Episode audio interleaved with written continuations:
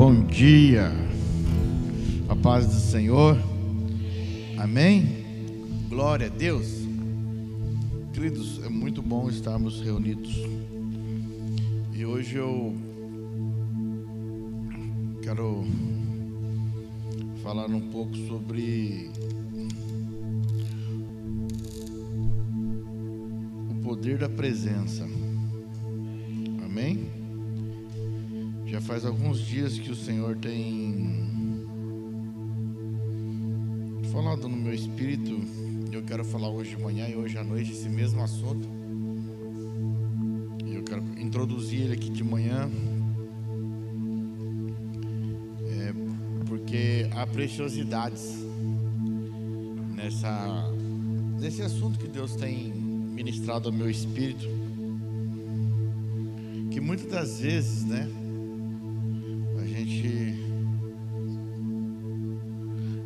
Valoriza é,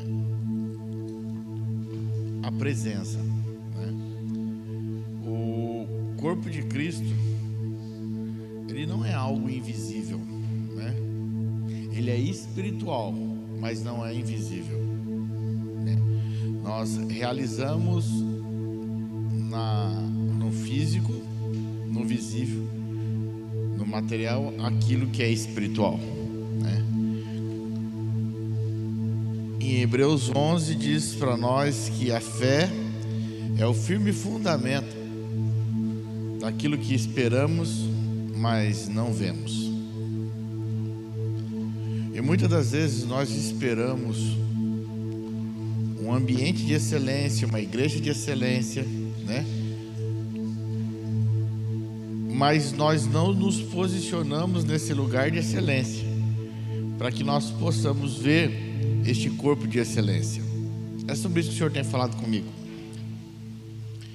E, aí eu falo assim para você: a presença, ela é tão poderosa, porque é ela que vai é, ativar em nós aquilo que a gente não viu ainda. Né? Então, tudo aquilo que nós esperamos tudo aquilo que nós ansiamos, tudo aquilo que nós acreditamos, se chama fé. Então, se eu só pessoas que possuem fé relacional com o Senhor podem ter uma motivação de esperar algo que ainda não aconteceu. Porque o que a fé faz? A fé nos posiciona lá na frente. Quando eu estou numa ação de fé, eu estou posicionado não pelo que está acontecendo hoje, eu estou posicionado por aquilo que vai acontecer, mas eu já estou desfrutando hoje, porque a fé me leva a esse lugar. A fé te leva a viver o sobrenatural, mesmo que as circunstâncias pareçam não estar favoráveis. Então, a nossa presença, ela tem poder gigantesco. Amém? Diga assim comigo: a minha presença determina aonde eu vou chegar. Amém? Abra sua Bíblia comigo no Evangelho de João, capítulo 20, versículo 19. Evangelho de João 20, 19. Nós vamos falar alguma coisinha aqui de manhã hoje sobre isso. Mas à noite eu quero entrar mais um pouco, um pouco mais nesse assunto.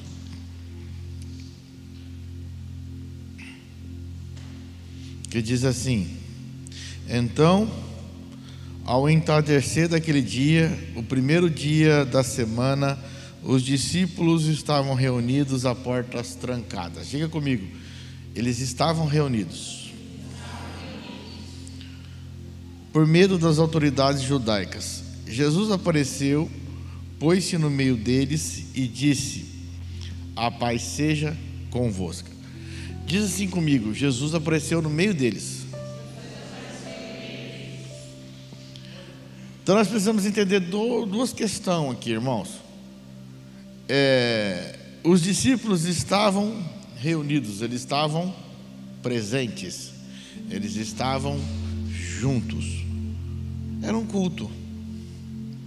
Eles estavam reunidos em porta fechada porque eles tinham medo, tinham acabado de matar Jesus, eles tinham medo que os, as autoridades judaicas pegassem eles também fazendo culto e os crucificassem também. Eles estavam reunidos, eles estavam juntos. Eles tinham acabado de perder o mestre. Eles tinham acabado de perder aquela pessoa que dava segurança para eles no visível. Embora Jesus tivesse deixado todo o fundamento para eles no espírito, mas eles tinham acabado de perder, além de um mestre, além de um pai espiritual, um grande amigo. Uma pessoa que era o ponto de segurança para eles quando eles estavam desesperados. Uma pessoa que tinha resposta em todos os momentos. O momento que eles foram cobrados de impostos, Jesus foi lá e falou para eles: vai lá, pesca o peixe, tira o dinheiro, paga o seu imposto e paga o meu. Então ele era uma pessoa que trazia segurança àqueles doze, aquelas pessoas que andavam com ele sentiam segurança no envio que Jesus dava, sentiam segurança nos conselhos e nas mesas que Jesus fazia. Então eles estavam vivendo um momento de dificuldade, eles tinham acabado de perder este ponto de referência, mas eles não tinham perdido a comunhão.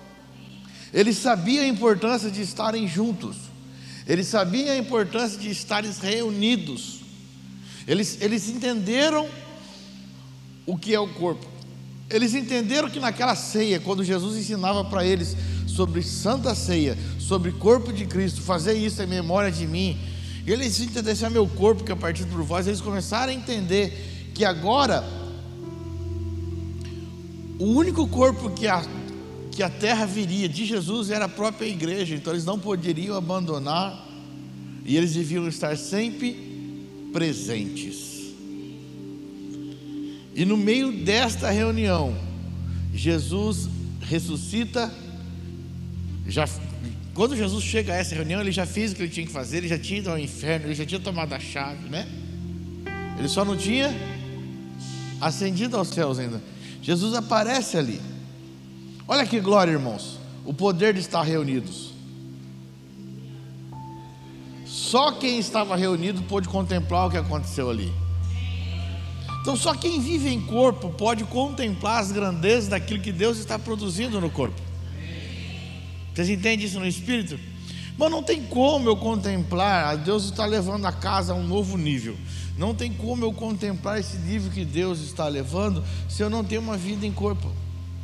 Se eu não tenho uma vida que é prática no corpo. Né? E é muito interessante que no versículo 20 ele diz assim: Enquanto falava aos discípulos, mostrou as mãos e o lado. Então os discípulos ficaram muito alegres ao verem ao Senhor. E Jesus disse-lhe mais uma vez: A paz seja convosco. Assim como o Pai me enviou, eu também vos envio. E tendo dito isso, soprou sobre eles e disse-lhes: Recebeis o Espírito Santo. Aqueles a quem perdoares os pecados, serão a quem, aqueles a quem perdoardes os pecados serão perdoados. Aquele aos quais mantiveres serão os mantidos. Agora, olha que preciosidade estava nesse corpo aqui. Jesus começa a falar para eles, mostra tudo. Jesus começou num, numa, numa conversa de alguém que já estava num corpo espiritual conversando com pessoas que eram materiais. Olha que preciosidade. Jesus já não estava num corpo mais terreno. Ele estava num corpo glorificado, ele estava num corpo espiritual. E ele conversando com essas pessoas. E ele deixa uma coisa muito importante, porque quem estava reunidos ali foi enviado.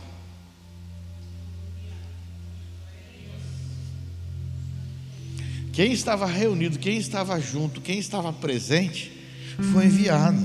E ele diz assim: ó, assim como o Pai me enviou, eu também vos envio. Diga assim: só dá para ser enviado aquele que se mantém presente. Né? E o, e o tão poderoso é que depois disso, eles foram os primeiros irmãos. Eu sei que no dia do Pentecoste, 120 irmãos receberam do batismo com o Espírito Santo. Mas esses 10 que estavam lá, porque já não era mais 12, né? Um já tinha traído e um não estava lá. Só tinha 10. Esses 10 foram a primícia que receberam o Espírito Santo. Jesus pega e faz o que? Sopra sobre eles e diz: Recebei o Espírito Santo. Irmãos, eles foram a primícia. E ainda o Senhor falou assim: aqueles que vocês perdoarem os pecados, os pecados serão perdoados. Né? Versículo 24. Contudo, Tomé, um dos doze, chamado Dídimo, não estava com eles quando Jesus apareceu. E os outros discípulos, no entanto, anunciaram-lhe: Nós vimos o Senhor. Mas ele respondeu-lhes: Se eu não vir as marcas dos pregos nas suas mãos, e não colocar o meu dedo onde estavam os pregos, e não puser a minha mão no seu lado, não acreditarei. Após oito dias, os discípulos estavam reunidos ali outra vez e Tomé estava, estava com eles. As portas estavam trancadas. Quando Jesus apareceu, pôs-se no meio deles e disse: A paz seja convosco. Então dirigiu-se a Tomé, dizendo: Coloca o teu dedo aqui, vê as minhas mãos. Estenda a tua mão e coloca no meu lado agora, e não sejas um incrédulo mas crente. E Tomé confessou a Jesus: Meu Senhor e meu Deus. E aqui tem uma exclamação. Aí ele ficou desesperado. Ao que Jesus lhe afirmou: Tomé, porque me viste, acredita? Porque me viste, creste? Bem-aventurado os que não viram e creram. Irmãos, é, e é sobre isso que eu quero falar aqui nessa manhã um pouquinho, sobre aquilo que Deus está falando conosco.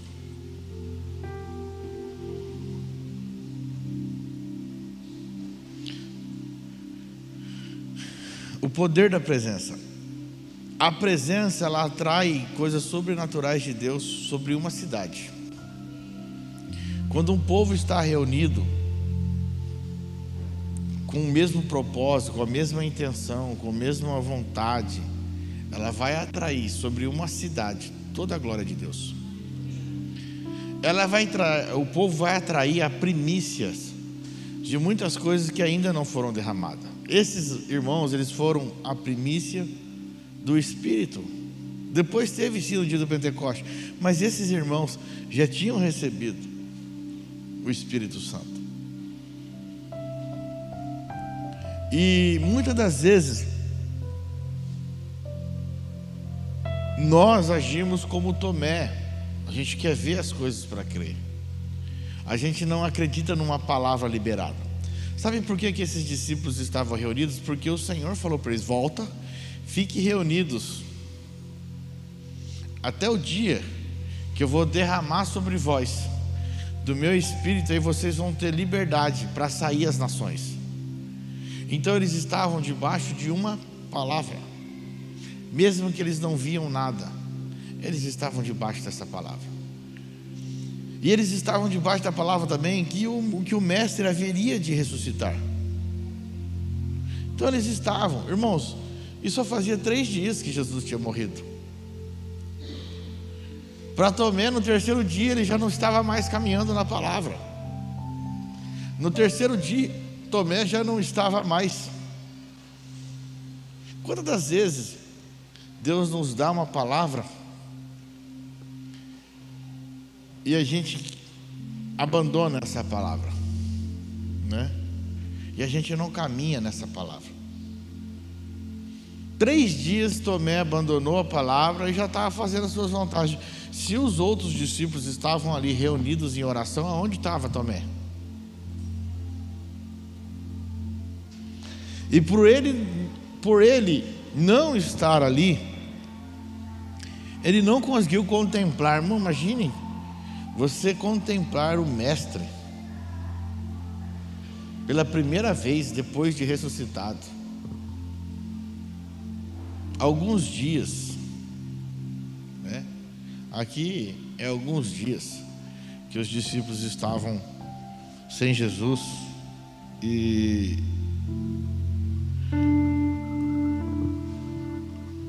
E aqui fala que era o primeiro dia da semana, uma segunda-feira. Para eles era domingo, né? Para eles era um domingo, o primeiro dia.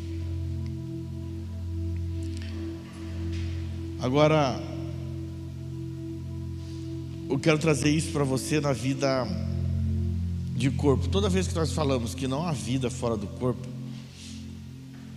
quando você age assim, ah, eu, eu preciso ver para crer que não há vida fora do corpo. Você está agindo como Tomé. E aí você paga para ver. Aí você paga para ver. Só que como que você vai experimentar que não tem vida fora do corpo? Só saindo do corpo. E o que, que você vai colher disso? todas as desgraças que as trevas têm preparado. Então hoje o Senhor tem falado muito forte, irmãos, sobre o poder da presença. A presença ela é sobrenatural. Quando nós estamos reunidos aqui, nós não estamos reunidos só por uma amizade, nós estamos reunidos por um propósito eterno, recebendo da graça do Senhor. E tudo aquilo que nós ansiamos com a igreja existe, porque nós vivemos pela fé. E quando nós estamos reunidos aqui, nós estamos buscando a igreja que o Senhor revelou para nós do nosso espírito. Agora, quem tem atitude de Tomé, ele não consegue enxergar pela fé, ele vai enxergar só os defeitos. Então ele só enxerga o hoje. Ele vai enxergar o, o irmão ou o próximo pelo que o irmão é hoje, não pelo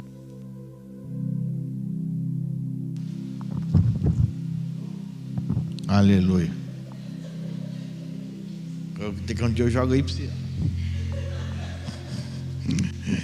É, não por aquilo que o irmão vai se tornar no Senhor. Ele olha só no hoje, né? E por quê? Porque ele está vivendo uma vida superficial. Então ele vem ao culto, vamos dizer assim, ou vem às reuniões, e ele senta, ele, part... ele não participa, ele não come, e aí ele sai e fala assim: ah, nada está acontecendo comigo, porque ele não está permitindo que a graça do corpo flua sobre ele, né? Ou ele vai e fala assim: ah, isso para mim é uma história, isso é uma é uma lorotinha que isso é, o pastor está querendo segurar a gente no corpo, né? Irmãos, eu não tenho poder nenhum de segurar você em Cristo. A única minha ação aqui é ensinar você sobre Cristo e a palavra de Cristo vai te atrair. E você vai estar grudado a ela. E não tem como você sair. E aí o Senhor começou a falar comigo. É por isso que há muitos fracos, como fala lá em 1 Coríntios 11, 23. É por isso que há muitos fracos, e doentes que não discernem o corpo de Cristo. O que é fraco e doente? É aquela pessoa que não tem é, uma vontade, aquela pessoa que não tem o maior desejo de estar reunido. Ela, quando ela, ela se reúne, ela reúne por obrigação, sabe? Aí o que, que acontece com ela? Ela fica muito vulnerável, ela fica um tomé, porque ela não tem força para avançar ela faz até parte de uma estrutura denominacional, mas ela não faz parte do corpo de Cristo. Ela não consegue, ela só consegue enxergar coisas visíveis. Agora, o corpo de Cristo, ele se torna visível quando nós entendemos o invisível. Quando nós entendemos o que nós estamos fazendo aqui, que é um ato de fé, que nós estamos reunidos e a vida de Cristo está fluindo, para que a gente amadureça, para que a sociedade veja o Cristo se movimentando. De que forma? Da forma que Cristo vai sendo gerado em mim e Cristo vai sendo gerado em você, a sociedade vai comendo o resultado disso. A sociedade vai absorvendo o resultado disso. Porque quando Cristo começa a tornar-se a nossa vida, o que a sociedade vai comer aí é tudo que é de Cristo. Então eles vão olhar e falar assim, cara, nós precisamos disso. E esse é o papel da igreja, irmãos. O papel da igreja sempre foi apresentar Cristo de forma visível à sociedade.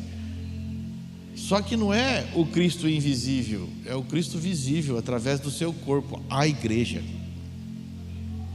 A maior revelação, maior evangelho pregado não é o evangelho que a gente conta a história da Bíblia, é aquilo que as pessoas leem em nós. Então nós precisamos é, pedir a Deus que Ele sempre nos dê sabedoria para que as pessoas possam ler o Evangelho em nós. E as pessoas estão lendo o Evangelho em nós. As nossas atitudes vão falar do Evangelho.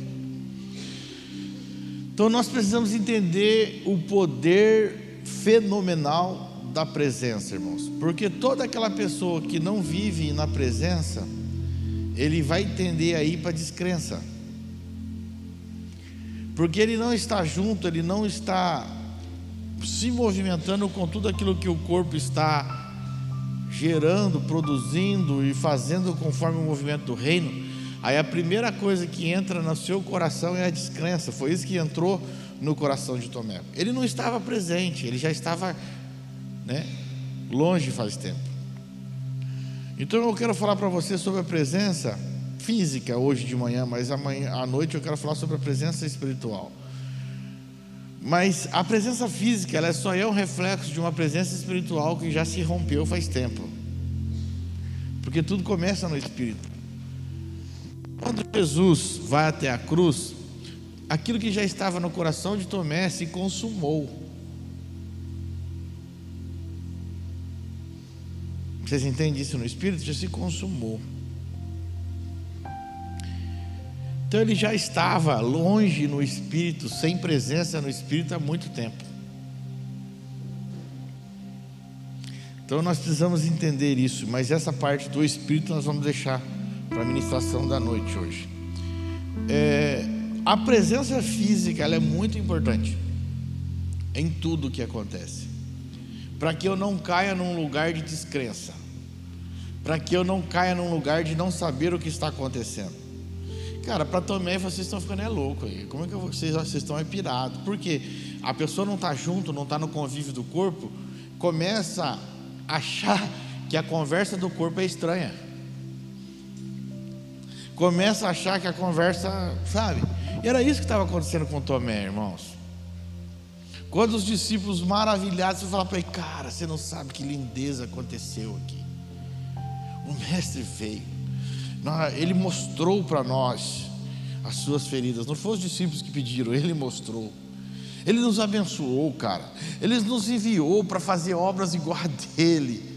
Aí Tomé fala: ah, vocês estão viajando, vocês estão porque só quem está presente, só quem celebra junto, pode desfrutar do poder da presença.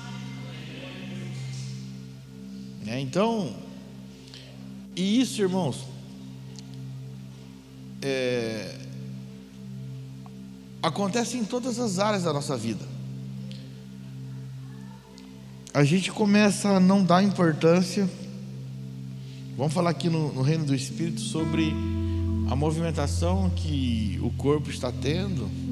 Aí eu começo a escolher quais são os meus dias, né? Isso são um reflexo de Tomé, um reflexo daquilo que foi ministrado e eu não caminho na palavra. Jesus tinha ministrado com eles durante um ano, e seis meses, um pouquinho mais, Jesus tinha ministrado para eles tudinho. E quando aconteceu, Tomé já não estava crendo mais. Ele tinha uma presença de afinidade física, mas não tinha uma presença no espírito.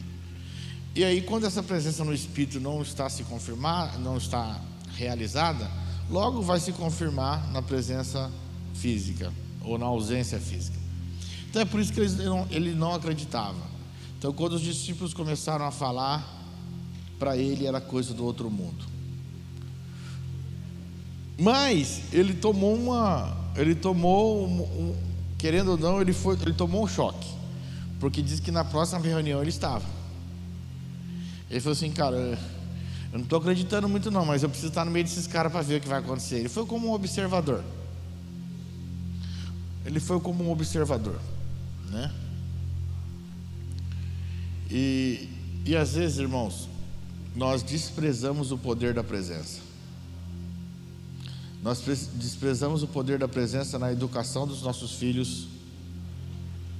Nós desprezamos o poder da presença no, no convívio familiar, nós desprezamos totalmente o poder da presença na edificação geracional que nós temos responsabilidade de transferir para a próxima geração. A gente delega, a gente não está presente. A gente arruma um monte de coisa, mas não está presente. A gente arruma trabalho, a gente arruma um monte de coisa para não estar presente na educação dos nossos filhos. A gente arruma um monte de coisa para não estar presente com os nossos filhos nas atividades do corpo que os nossos filhos estão realizando. A gente arruma, vai arrumando, esquecendo do poder da presença. E aí nós mesmos vamos nos impartindo sobre a próxima geração. Que a presença não tem muito valor. Ainda mais com essa ideia agora, não, mas eu sou a igreja, eu sou Cristo habita em mim. Sim, o Senhor, através do Espírito Santo, Cristo habita em nós. Mas nós não somos igreja sem estarmos conectados ao corpo de Cristo. Não tem como ser igreja sozinho. Né? Então, é, a presença me libera favores dos céus. Jesus fala para Tomé uma coisa muito simples.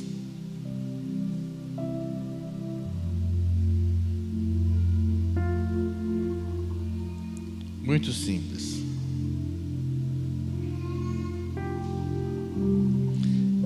versículo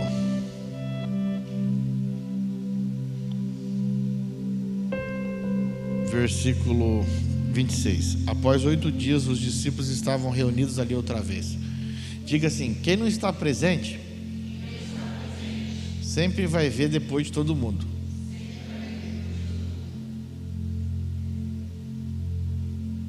É.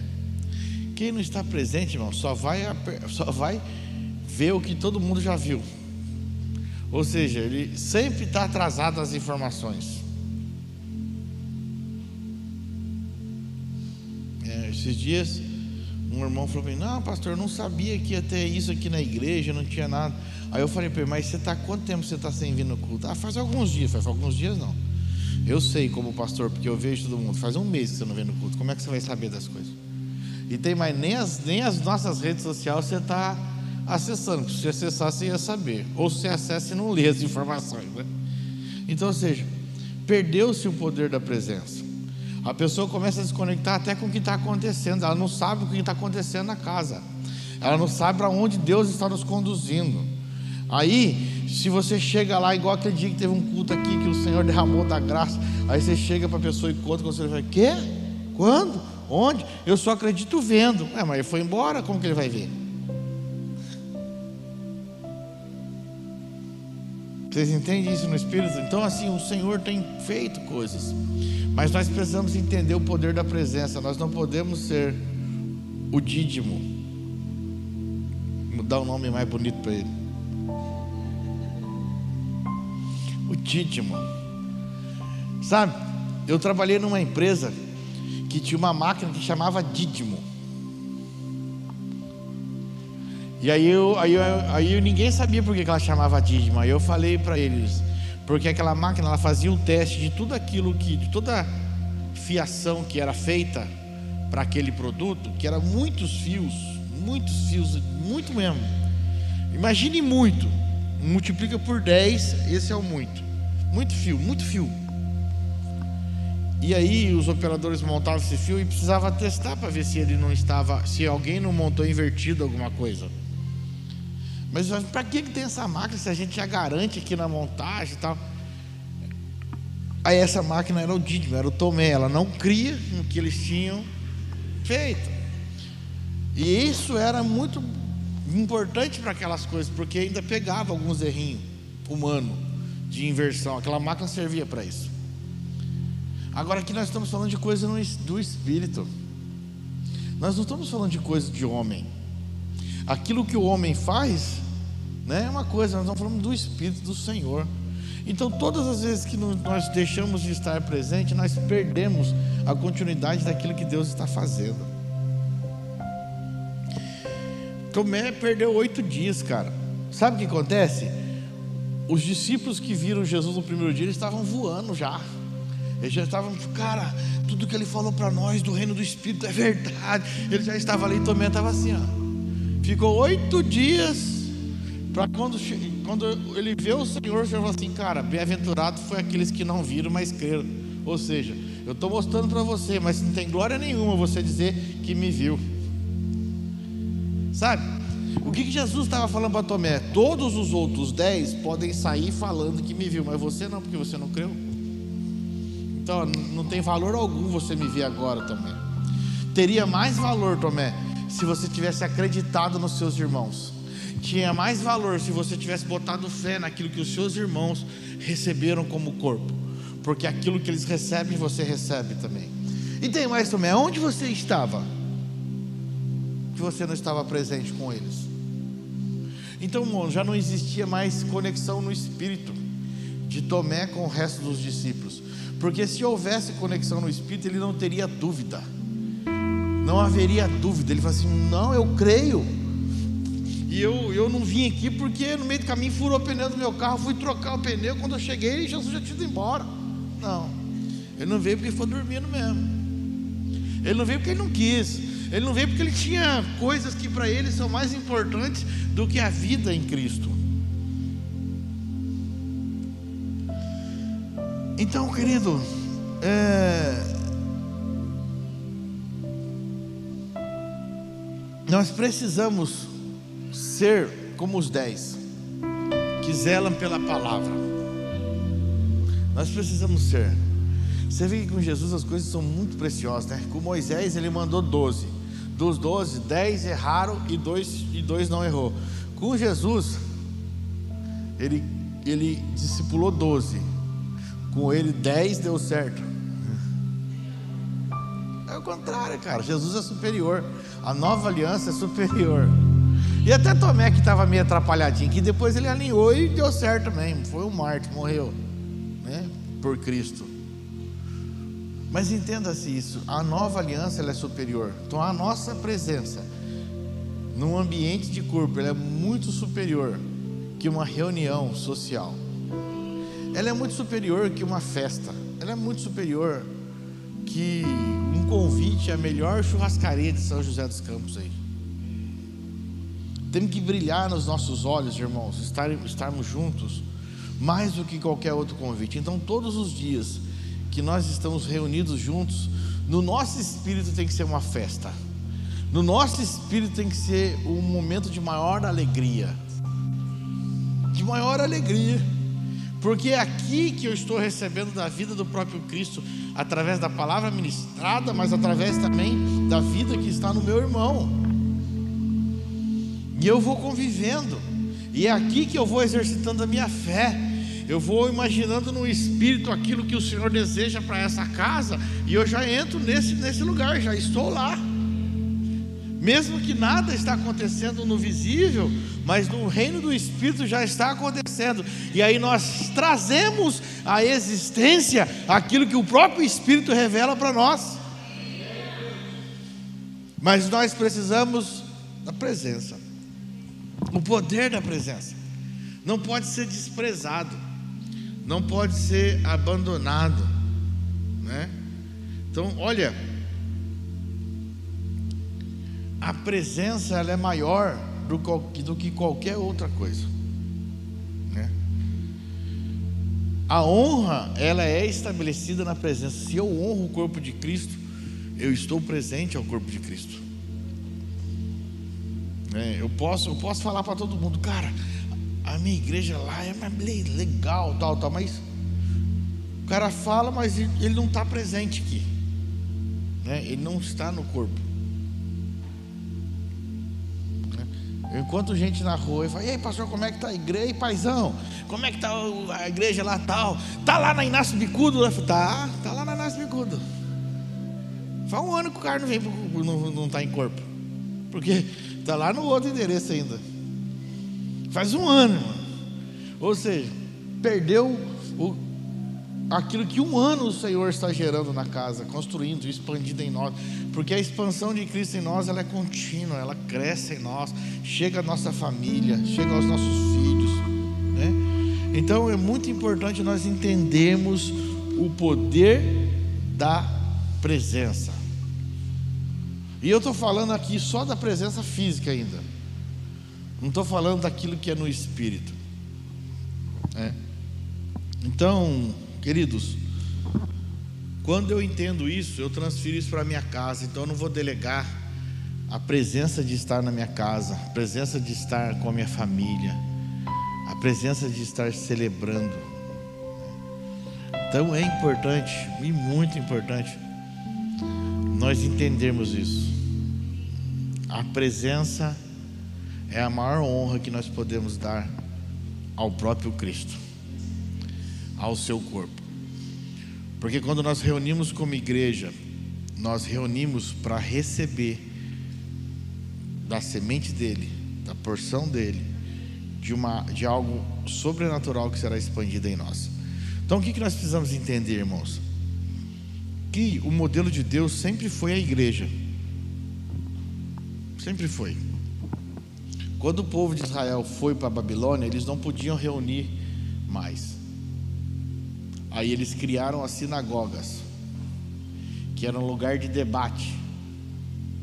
Sinagoga era o lugar que eles iam para debater as escrituras. E aquele que conhecia mais ficava falando os seus conhecimentos. E até hoje se tem as sinagogas.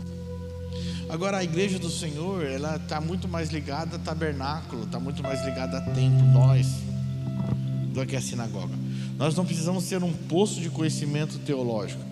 Nós precisamos ser um rio de águas cristalinas e pura que vem direto do trono de Deus e flui do nosso interior, que é Cristo em nós. Então nós não estamos aqui para debater assuntos teológicos, mas nós estamos falando para falar da essência da vida da igreja. Então a palavra de Cristo, ela se expande em nós, a humildade de Cristo se expande em nós a movimentação dele se expande em nós. E nós começamos a enxergar assuntos espirituais só por estarmos presentes. Então, todo aquele que está presente, quando a casa recebe do Senhor um novo nível, ele passa no nível junto, porque ele está presente, porque ele está conectado ao corpo, ele está recebendo tudo que o corpo tem. Então, Sempre ele vai passar. É igual jogar Mario Bros. Quando o Mario passa de fase, o Luigi passa também. Entendeu? É a mesma coisa, irmão. Quando nós estamos no corpo de Cristo, quando o Senhor vira a chave, todos que estão conectados viram a chave junto. Acessam revelações. Foi aquilo que eu estava ministrando aqui ontem. Aquilo que eu recebi do meu pai e da minha mãe, glórias a Deus, Por quê? Porque o Senhor não vai precisar me fundamentar naquilo que eu recebi dele agora. Ele vai trabalhar daqui para frente. Ó. Isso aqui é, você não pode abandonar. Agora vamos colocar mais coisas aí, mais responsabilidades. Vamos dar mais revelação, vamos avançar mais. Né? E conserva os marcos antigos. Conserva tudo que aprendeste, conserva tudo que você recebeu. Mas agora tem um monte de coisa para frente, porque o reino de Deus ele é expansivo, irmãos. Deus quer aumentar os níveis de revelação com a igreja. E assim, todos que se posicionarem nesse lugar vão viver níveis de revelação poderosíssimos no espírito. Poderosíssimos. Então hoje eu quero deixar claro aqui para você, valorize a presença. Valorize a presença. Honre a presença. Né? Na pandemia foi um, um lugar que muitas pessoas se acomodaram por saiu até igrejas virtuais agora, né? Igreja online. Não, mas não existe igreja online. Ali a gente teve um período que você assistia, porque a gente não podia estar reunido junto, mas para fazer uma forma da palavra chegar. Mas igreja é corpo. E não tem corpo online. Corpo é físico. Amém? Então você precisa enxergar essa palavra que nós ministramos no reino do Espírito e praticar ela na fé. Como que você pratica ela na fé? Estando presente. Quando eu estou presente, eu estou praticando aquilo que eu recebi de Deus, aquilo que foi ensinado, aquilo que foi liberado. A lealdade que o Senhor pede a nós é uma lealdade que ela vai muito além de bajulações. Porque para mim bajular eu não preciso estar presente. Mas só quem está presente consegue honrar. Porque a presença vai muito mais do que um lugar físico. Aí à noite nós vamos falar um pouco sobre isso. A presença vai muito mais além de um corpo físico num ambiente. A presença ela vai de um ambiente espiritual, de uma conexão espiritual, de alguém que está conectado à vida que flui desse corpo. E se você estiver conectado à vida que flui desse corpo, você pode estar morando lá na China, que você vai receber da vida que flui, porque a distância não vai te impedir de estar presente, a distância não vai te impedir de estar caminhando junto, né? Eu lembro quando o, o, o Lucas e a Dani e os meninos a Lucinova moravam ainda no Pernambuco, mas eles estavam presentes em tudo que estava acontecendo. Eles moravam no Pernambuco, mas estavam presentes, mais do que até as pessoas que moravam aqui estavam presentes. Presentes de que forma? Na participação. Presentes de que forma? Parando para ouvir, participando, né? Presente como? Ah, eu também quero ajudar nisso, mesmo à distância, como que eu posso ajudar? Presentes ou seja, acreditando, vivendo por uma palavra que algo estava sendo gerado nessa cidade. Estavam distantes, mas estavam presentes. Estavam distantes por quilômetros, mas presentes no espírito. Então a presença ela é o fator primordial para que nós tenhamos uma vida de crer ou de fé genuína. A falta de presença nos leva a um lugar de descrença. Então toda pessoa que não crê mais, que está com a sua fé abalada, é porque ela tem uma vida sem presença. Né? Como é que eu vou crer no corpo de Cristo se eu não participo? Como é que eu vou crer naquilo que Deus está fazendo se eu não participo? Como é que eu vou crer naquilo que Deus está gerando se eu não participo? Ah, pastor, mas eu quero ver. Você só vai ver participando. Só que antes de você ver, tem uma palavra: a fé. É o firme fundamento daquilo que eu espero, mas eu não vejo. Então, quando eu entendo que a presença gera poder sobrenatural de transformar gerações, que a presença gera poder sobrenatural de motivar pessoas, que a presença gera poder sobrenatural de transformar uma cidade, que a presença gera poder sobrenatural de transformar um ambiente, eu não largo mais. De, que a presença tem um poder sobrenatural de transformar a minha família, de transformar a minha vida. Nós estamos vivendo um mês que a palavra profética é família sobrenatural. Irmão, não existe família sobrenatural sem presença presença do pai e da mãe e presença da família no corpo de Cristo. Presença do Pai recebendo do corpo de Cristo e transferindo para a sua família, recebendo de Deus e transferindo para a sua família. Essa é a nossa responsabilidade, esse é o nosso legado. Estar presente naquilo que Deus está gerando nesse tempo. Irmãos, Jesus tinha deixado a letra para eles. Estejam presentes, estejam reunidos, que reunidos eu vou mandar para vocês o Consolador. Aonde estava o Tomé? Aonde estava o Dídimo? Aonde estava ele debaixo de uma palavra? Jesus disse, cara, reúnam-se, estejam juntos, estejam reunidos. Estejam reunidos, porque se vocês estiverem reunidos, eu vou mandar o consolador.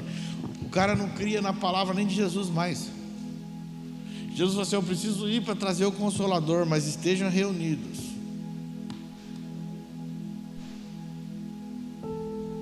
É sempre foi o conselho. Aí Jesus aparece, apresenta-se para eles. E mais para frente Jesus fala assim: ó, agora continuem reunidos. Porque eu preciso ir para o consolador vai. Pergunta se Tomé estava fora.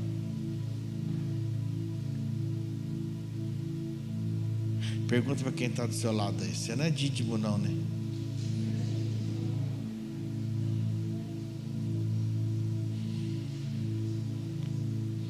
Entendeu, queridos?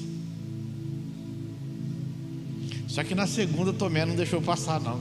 Ele falou assim, cara, eu cometi esse vacilo aí. O próprio mestre deu uma puxada de orelha em mim. Então, para os dídimos, a nossa oração é o seguinte: Senhor, se revele a eles aquilo que nós não estamos conseguindo colocar no coração deles, se revele, Senhor.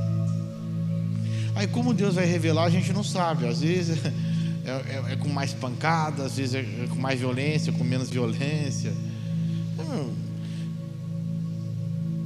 Olha, deixa eu falar para você uma coisa. Se você é um discípulo escolhido por Cristo e está querendo andar na descrença, Saiba de uma coisa: Deus, Jesus vai se revelar a você, Cristo vai se revelar a você. Agora, qual que é melhor? Você crer e caminhar na palavra ou você esperar Ele se revelar? Porque nem sempre a forma que o Senhor vai se revelar a nós vai ser da forma que a gente acha que vai ser, não. Porque Ele pode se revelar através de uma tragédia, Ele pode se revelar através de um monte de coisa. Ele pode trazer de, de problemas ou de situações que a gente acha que Jesus vai vir, vai se revelar como um anjo de luz para nós, né? Deixa eu falar para vocês, esse negócio de anjo de luz aí, cuidado muito esse negócio. Irmãos, eu não sou muito empolgado, né? Eu, vocês viram aqui minha mãe contando testemunho que nós hospedamos anjos em casa, mas eu não sou muito empolgado com essa história. Por quê? Com outras histórias. Tem gente que vê anjo para todo quanto é lado, irmão. Eu nunca vi, eu só vi eu não vi nunca a visão. O que eu vi foi um homem. Ele parecia ser um homem muito bem vestido, muito cabelo muito bem penteado, uma, uma roupa muito fina, assim, que para nossa época era impossível alguém daquela época ter uma roupa daquela. Era um negócio muito diferente. As palavras do cara eram palavras espirituais. Ele não falava nada de assunto. Ele não fazia brincadeira. Ele não fazia piadinha igual a gente faz. Não fazia nada. Os assuntos deles eram assuntos espirituais né? Só coisa do espírito, nada que a carne, nada que Adão faz. Mas eu não me empolgo, pastor. Eu vi anjo aqui, eu vi anjo ali. Eu vejo. Por que, que eu não me empolgo? Porque até as trevas, até Satanás, tem poder de se transformar em anjo de luz. Eu me empolgo quando eu vejo a pessoa sendo transformada de dentro para fora. Aí eu me empolgo. Porque aí eu vejo que Cristo está fazendo algo. Você vai ver uma empolgação. Agora nós precisamos entender o que? Se Deus está permitindo nos mostrar, porque Ele, Ele nos ama. Se o Senhor está permitindo você ver coisas espirituais, é porque Ele te ama. Se Ele está revelando para você o que, que é longe dele, o que, que pode acontecer, é porque Ele te ama e te ama muito. Então nós precisamos entender isso, irmãos. Nós não precisamos esperar Deus nos revelar para nós. Nós temos que estar prontos aonde Ele pediu para nós estarmos né? permanecei firmes até a consumação dos séculos. Permanecei em mim e a minha palavra permanece em vós. Né? Ou seja, nós só precisamos entender coisas simples, simples, simples, mas poderosas no espírito. Simplicidade de estarmos reunidos. O porquê que nós estamos reunidos como igreja? O porquê que nós estamos reunidos como corpo? Ah, porque é legalzinho o ambiente. Não, irmão, se esse for o ambiente legalzinho, você está sendo um dídimo. Agora, se é porque a palavra de Cristo sempre vai me alimentar e vai me dar vontade de estar sempre presente, é porque eu já estou com a semente sendo gerada em mim. A semente brotou em Tomé quando, quando o Senhor confrontou ele. Ei, Tomé, aí rapaz, você perdeu a benção. Todo mundo aí está com, tá com o galardão, você não, porque você precisou ver, você precisou tocar. Se você tivesse acreditado no que os seus irmãos falaram para você, e tivesse mergulhado. Então toda ausência gera distanciamento, e todo distanciamento gera atraso. Atraso do que? Naquilo que Deus tem a fazer. Irmãos, eu entendo uma coisa: todos nós temos um desenho eterno. Todos temos um desenho eterno. Todos nós temos um, um desenho que Deus fez para nós para cumprir dentro do propósito dele. O propósito não é nosso, o propósito é de Deus e ele é pela eternidade. Aí Deus decide que nós, né? Decide, assim, agora está na hora do Alexandre cumprir esse, dentro do meu propósito eterno, eu vou enviar o Alexandre. Aí é, a mãe do Alexandre recebe a semente, gera o Alexandre, o Alexandre nasce e ele está caminhando no propósito. Mas o Senhor sempre vai nos fazer conectar com esse propósito. Agora, se a gente não tem presença, o que, que a gente faz com o propósito? A gente atrasa. E o pior, tem uns que passam por esse tempo terreno. Quando você vai olhar na linha do tempo eterna dele, vão abrir uns olhos aqui espirituais. Você olha o que Deus desenhou para o cara, é fenomenal. Mas por causa de rebeldia, de orfandade, de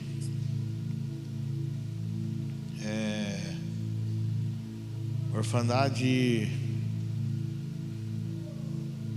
filho ilegítimo, bastardia. Ele não se submete, ele não consegue andar em corpo, ele sempre vai achar problema, ele só vai olhar por Adão. O que acontece com ele? Ele passa por essa vida, aí ele passa, aí ele vai falar mal de todo mundo, ele vai falar mal do corpo, ele tudo para ele não tá bom, tudo que se faz não tá bom, e dentro do, do, do propósito eterno ele tem um, Deus tem um negócio poderoso para ele. Quem está perdendo? a própria pessoa e o reino. Aí a pessoa passa, passa-se os anos, ela morre e vai encontrar com o Senhor. Aí ela tem que cantar aquela musiquinha: Posso tendo as mãos vazias, com o Senhor eu me encontro. Aí chega lá e o Senhor fala assim: Está vendo isso aqui, ó? Esse é o livro da vida. Sabe, irmãos, a gente não entende. Existe o livro da vida e o livro. O livro da vida é o que o Senhor já, não é o que a gente está fazendo. Livro da vida é o que já está escrito para nós fazermos. E os livros é aquilo que nós estamos fazendo. O Senhor abre os dois. Abre o livro da vida e abre os livros e vai comparar. Ô Alexandre, estou vendo aqui que era para você, na época tal, era para você estar tá cuidando dos jovens formando Cristo nessas pessoas, batizando, evangelizando. Ok, está dentro aqui do livro da vida. Aí ele dá mais um passo. Estou vendo aqui, Alexandre, que no ano tão era para você ter empreendido, se tornado um grande construtor. Mas ele vai, vai para o olho. Você não quis, você rejeitou minha palavra, está fora. Irmãos, aí a pessoa vai chegar lá, viveu que 80 anos na terra Aí o Senhor confronta o livro da vida com o livro. Assim, cara, você, olha aqui que eu tinha para você, olha aqui que você fez. Aí tem que começar a crer em reencarnação para o Senhor dar segunda chance nela. Aí tem que começar a crer em reencarnação para ter segunda chance. Fala assim, cara, vou mandar você de volta lá para você fazer.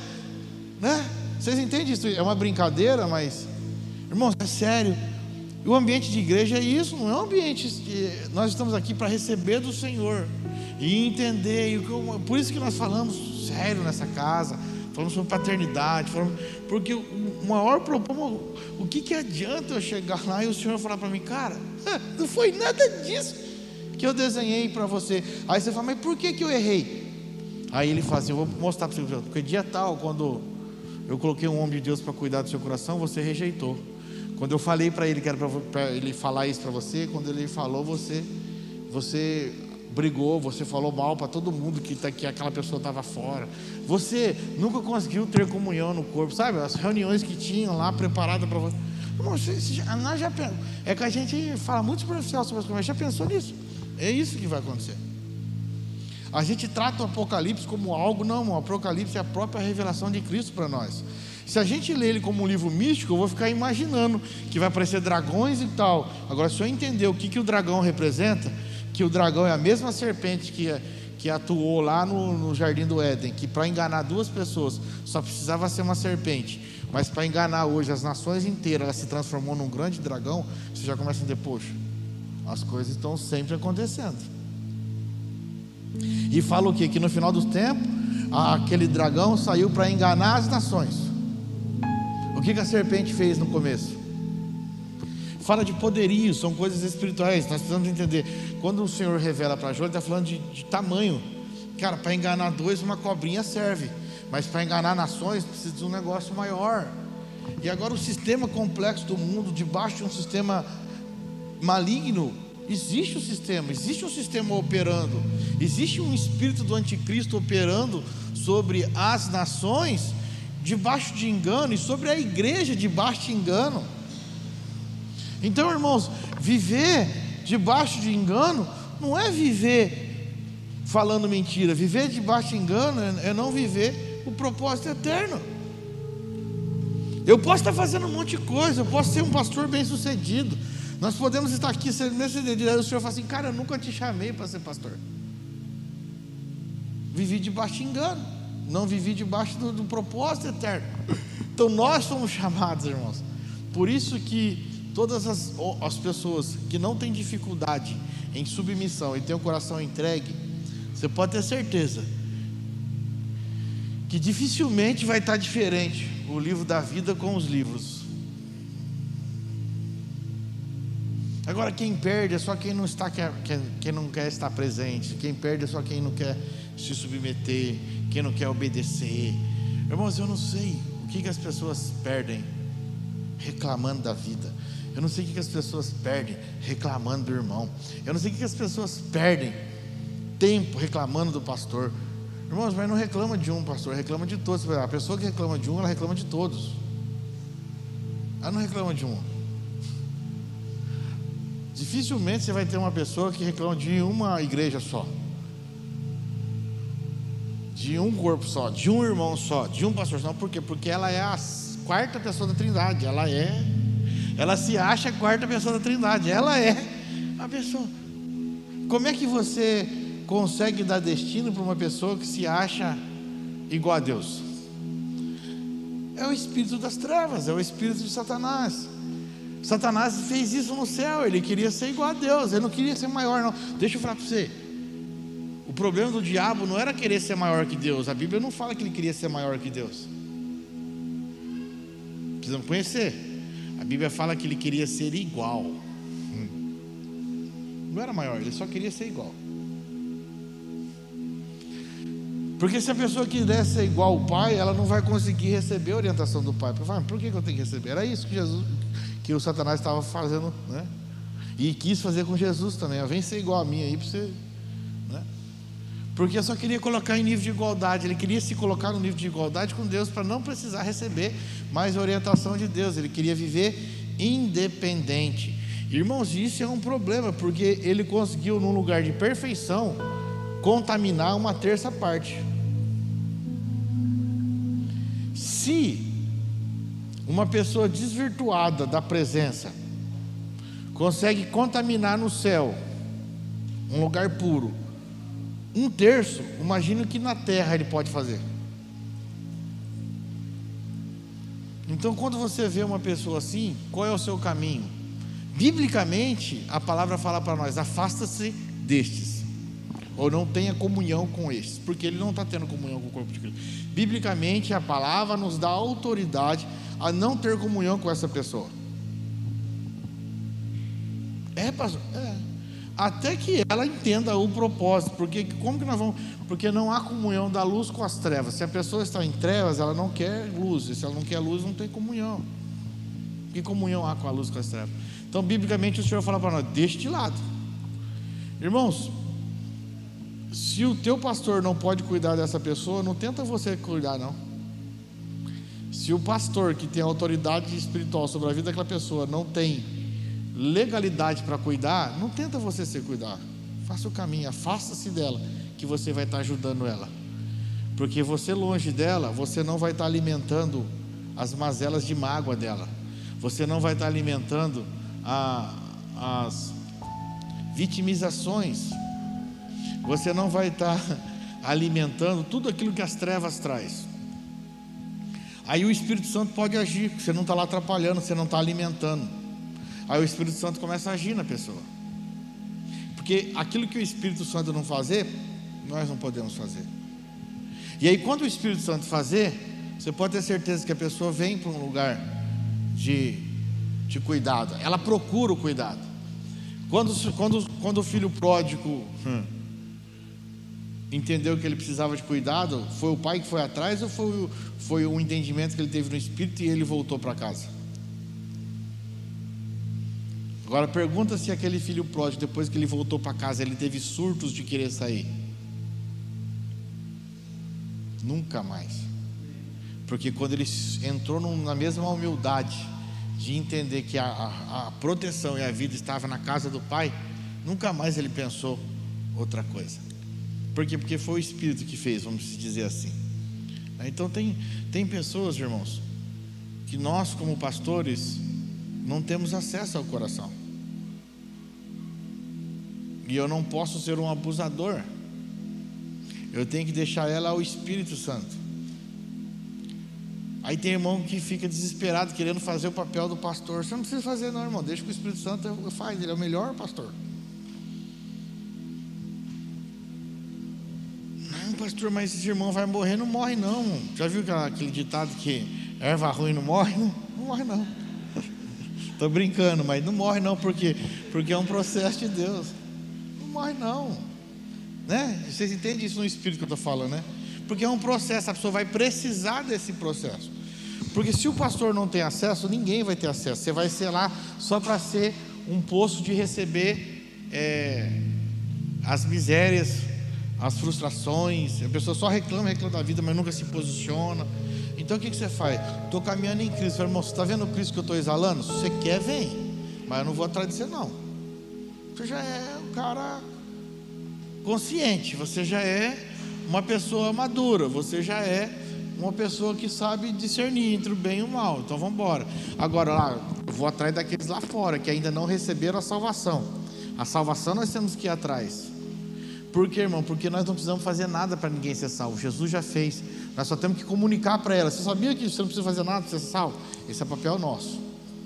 Uma pessoa que está na casa, que está entendendo sobre paternidade, está entendendo sobre destino, está entendendo sobre tudo, só o Senhor pode fazer, né? Então, assim, aqueles que vivem em corpo, 100%, quando tem disponibilidade para estar, porque, né?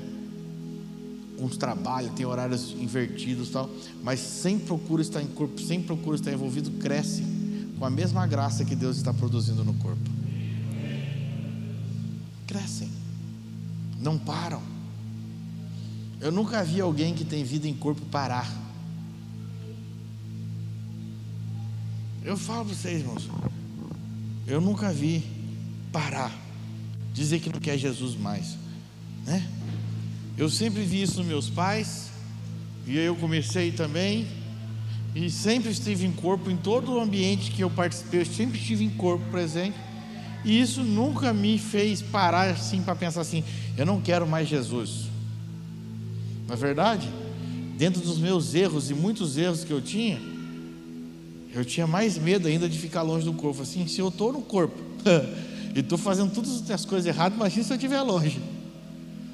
Se eu participando, estando junto, eu ainda tenho um monte de coisa para ser alinhado, imagina se eu não estiver no corpo. Então eu tinha temor de não participar. Eu tinha temor de não estar junto, assim, porque eu falei, meu Deus, se eu não estiver junto, eu vou virar um, né, um, um satanás. Né? Irmão, vocês dão risada, mas quem que é um homem sem Deus? Eu não queria entrar nesse aqui, porque para mim, para mim fundamentar isso, vai, vai umas duas horas, mas eu vou falar rápido.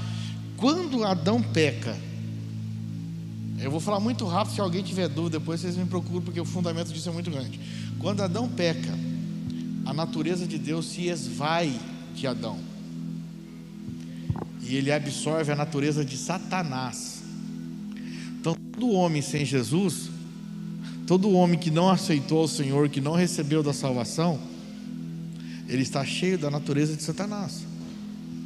Por isso que Jesus precisava vir como um homem, porque ele precisava vencer no espírito e na carne aquilo que Satanás tinha destruído. Vocês entendem isso no espírito? Então, assim, o que acontece?